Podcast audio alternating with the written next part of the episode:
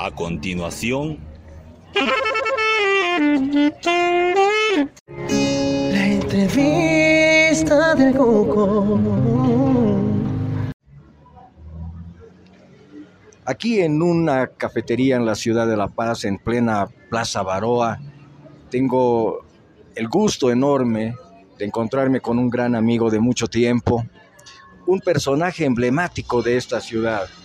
Nadie como él sabe tanto sobre rock y lo da generosamente a conocer a todos quienes escuchen su programa. Estoy junto a Sergio Calero. Sergio, qué gusto saludarte y conversar contigo.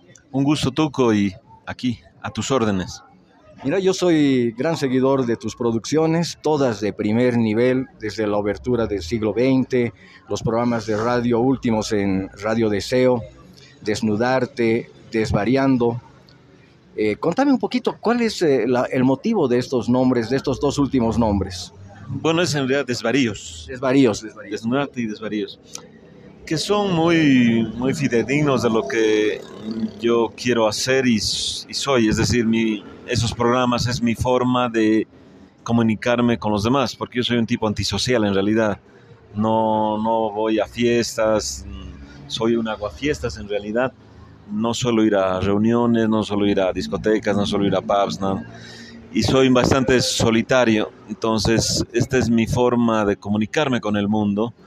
Y evidentemente en el primer ciclo eh, pasaba por eso, por un lado de desnudarse, en dos sentidos. Uno, que yo me desnudo frente a la audiencia, porque desnudo mis sentimientos, desnudo eh, mis pasiones y lo que soy, y también desnudaba a las personas que iba entrevistando en el programa.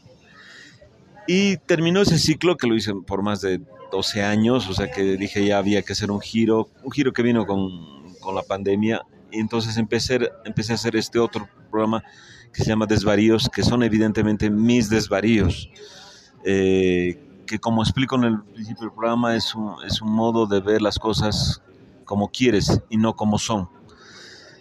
No por ello, digamos, eh, dejo de, ir a la historia o dejo de ser verídico, pero sin duda es una mirada muy personal de, de- de todo. Y cuando tienes una mirada muy personal, de alguna forma, seguramente estás desvariando.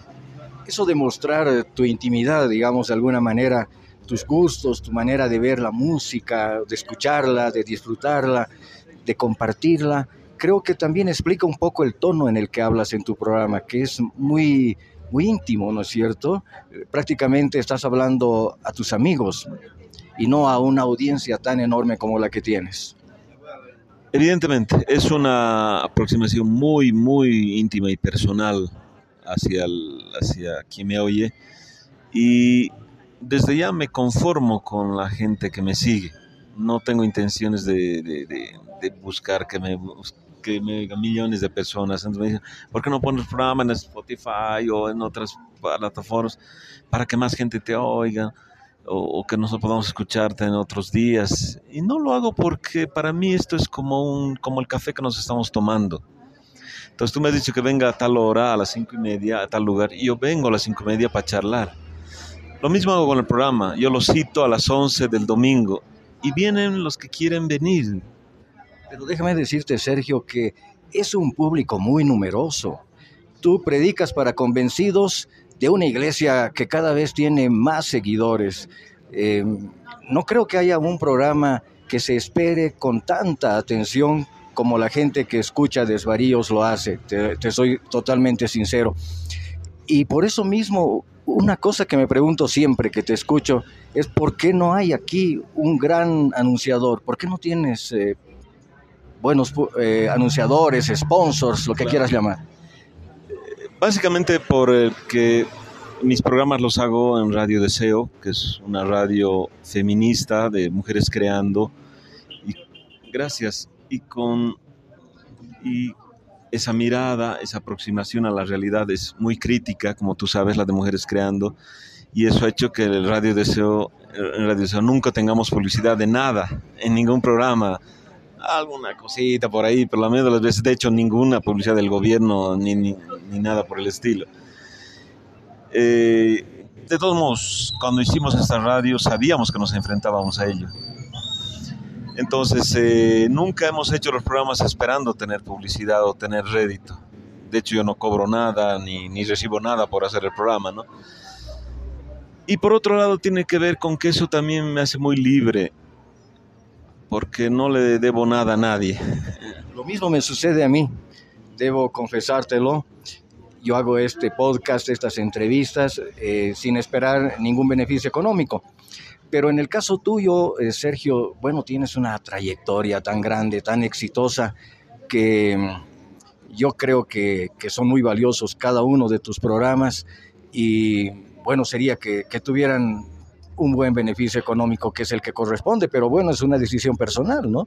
En todo caso, yo siempre me pregunto, ¿cuánto tiempo toma hacer cada uno de estos programas? De estos programas que, como tú bien lo dices, eh, finalmente son gratuitos, pero te, deben tomar un montón de horas a la semana.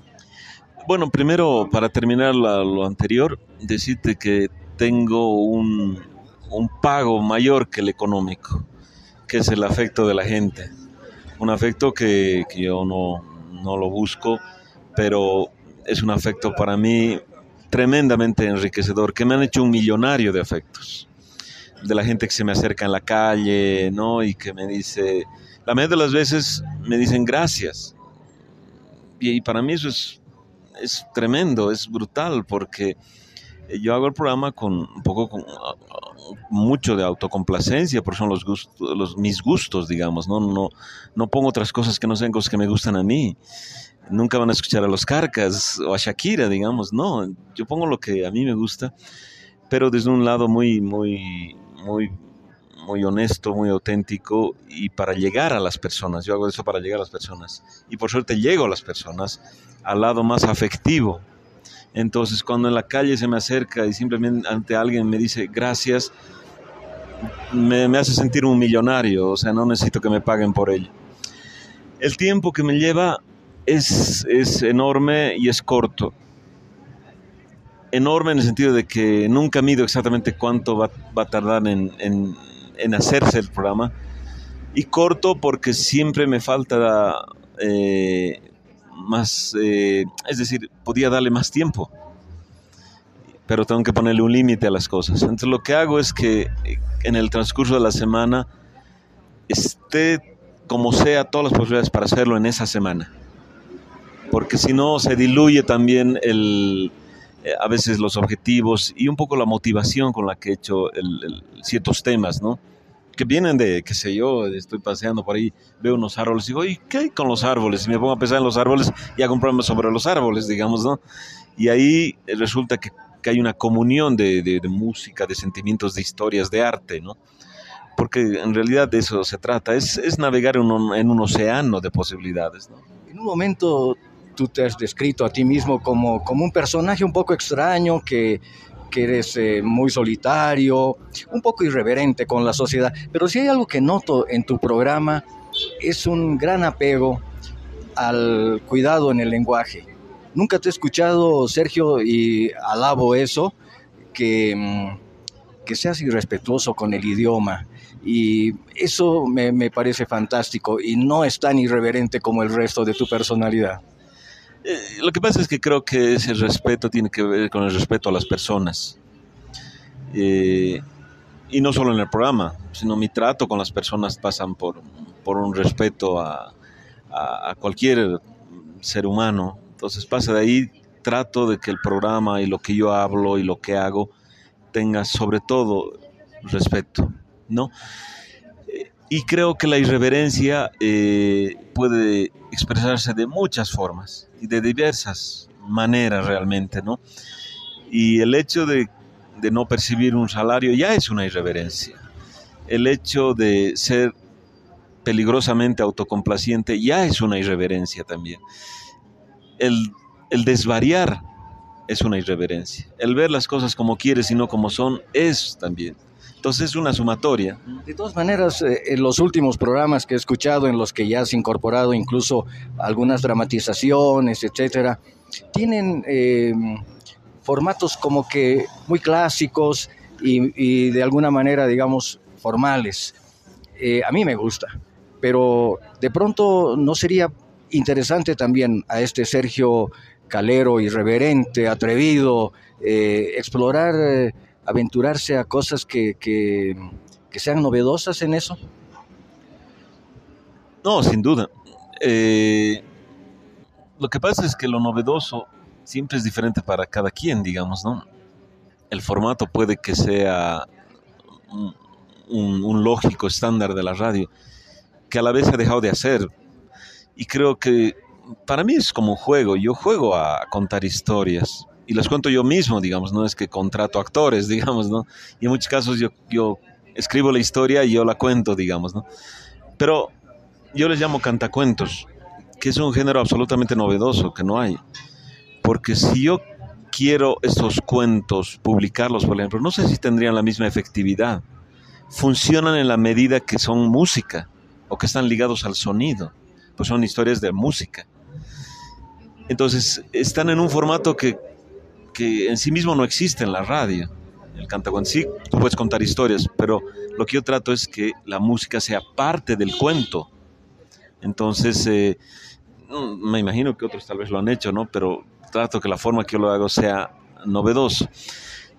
Pero además está la libertad que de aquí al siguiente ciclo puede que los quite y aparezca otra cosa. no, no, no, no, y no hay una cosa segura, ¿no? Sergio, este formato de mis eh, entrevistas es breve, o sea que me quedan máximo un par de preguntas, o quién sabe solo una.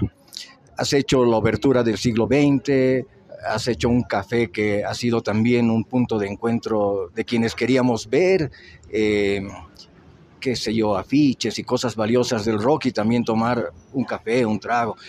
Eh, bueno, ahora estás haciendo radio. ¿Qué viene a continuación? Bueno, varias cosas, eh, espero no limitarme nunca. Y ya el año pasado empezaba un nuevo formato que es el volver en realidad a los documentales hechos del cine y el rock. Me espera hacer la segunda parte, que es un documental que por suerte ha tenido mucho, mucho éxito, he volteado taquilla, gracias a Dios. Es una, una revisión al cine y al rock, precisamente. Y este año voy a estrenar no, no, es un documental, se llama Experiencia Pink Floyd que es una aproximación a Pink Floyd desde la imagen, la música, no sé si la actuación, porque yo no soy actor, pero va a haber mucho de todos. Sergio, no sabes el placer enorme que tengo de haber conversado estos minutos contigo. Te tengo mucho afecto y además mucha admiración. Y eres, eh, lo he dicho al principio, emblemático en la ciudad de La Paz. Gracias a ti, esta ciudad es un poco más interesante. No, gracias a ti, gracias por tus palabras, por tus consideraciones y como siempre digo, gracias y a honrar la vida. La entrevista.